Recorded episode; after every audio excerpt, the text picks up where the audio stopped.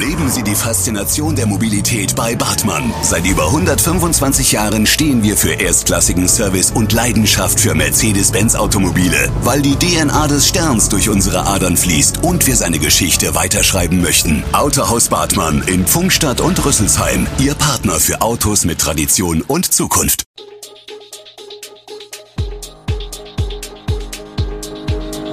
Gude, unser morgendliches News Update. Das Wichtigste aus Südhessen für Sie im Überblick. Guten Morgen aus Darmstadt an diesem 22. Juni.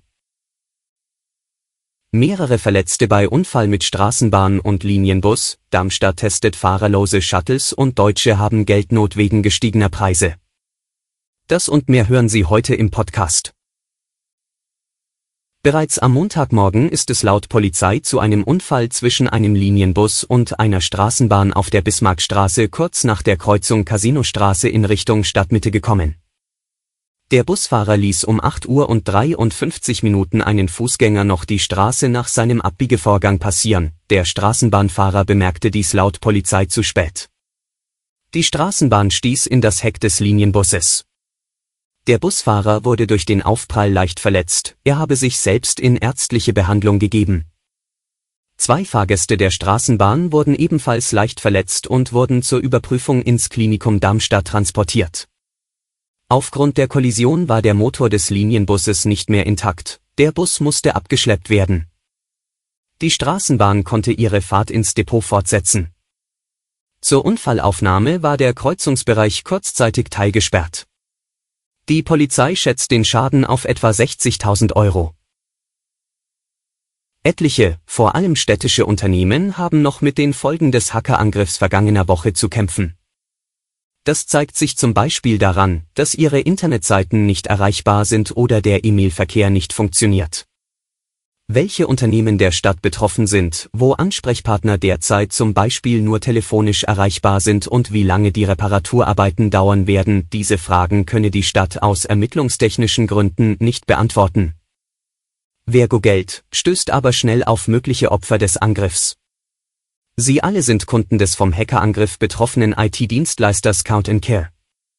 Einige Kunden bekennen sich auch klar als Opfer auf ihrer Internetseite. Aus allen betroffenen Unternehmen in Darmstadt hört man, wie lange die Reparaturarbeiten dauern, können wir nicht sagen. Es würde mit Hochdruck daran gearbeitet, die Probleme zu beheben. Die Versorgung der Menschen an sich sei aber nicht betroffen. Sich mit selbstfahrenden Rufbussen kreuz und quer durch die Stadt chauffieren zu lassen, mit Tempo 30 bis 50, mittendrin im Getümmel des Stadtverkehrs, diese Vorstellung soll in Darmstadt bald Wirklichkeit werden.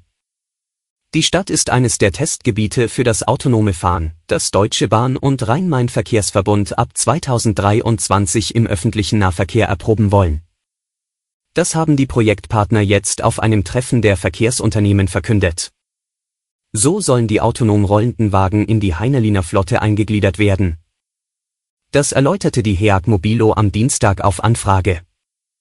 Dafür werden aber nicht die bisherigen Elektro-Kleinbusse umgerüstet.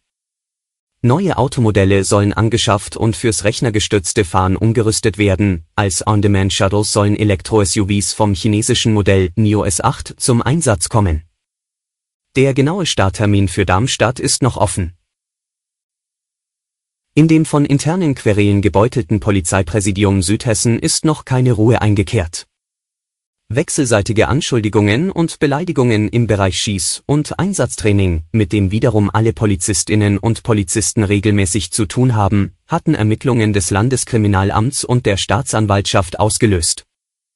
Nun hat sich erneut eine Person mit Insiderwissen in einem anonymen mehrseitigen Schreiben zu Wort gemeldet und Mängel sowie angebliche Missachtung von Vorschriften speziell beim Schießtraining geschildert auch durch die jüngste Ankündigung aus dem Präsidium, das Schießtraining ab September wieder in vollem Umfang aufzunehmen, würden die Probleme nicht behoben. Das Polizeipräsidium in Darmstadt, das hessische Innenministerium und Vertreter der zwei Polizeigewerkschaften widersprechen am Dienstag auf Anfrage den Vorwürfen. Schießtraining und Einsatzfähigkeit hessischer Polizistinnen und Polizisten seien landesweit gewährleistet.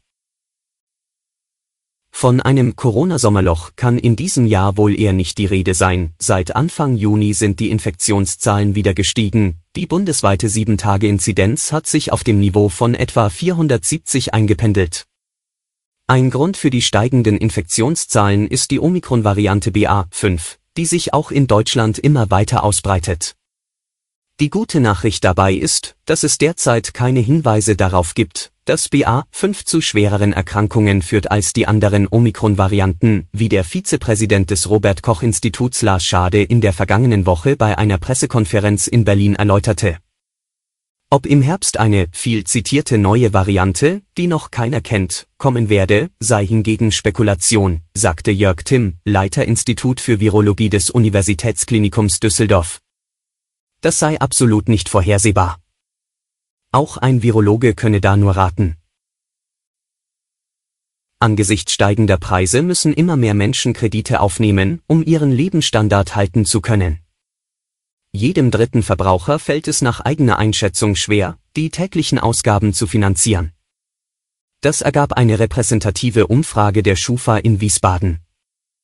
Demnach ist der Anteil der Betroffenen, die deshalb mit hoher Wahrscheinlichkeit einen Kredit aufnehmen müssen, von 10 auf 14 Prozent gestiegen.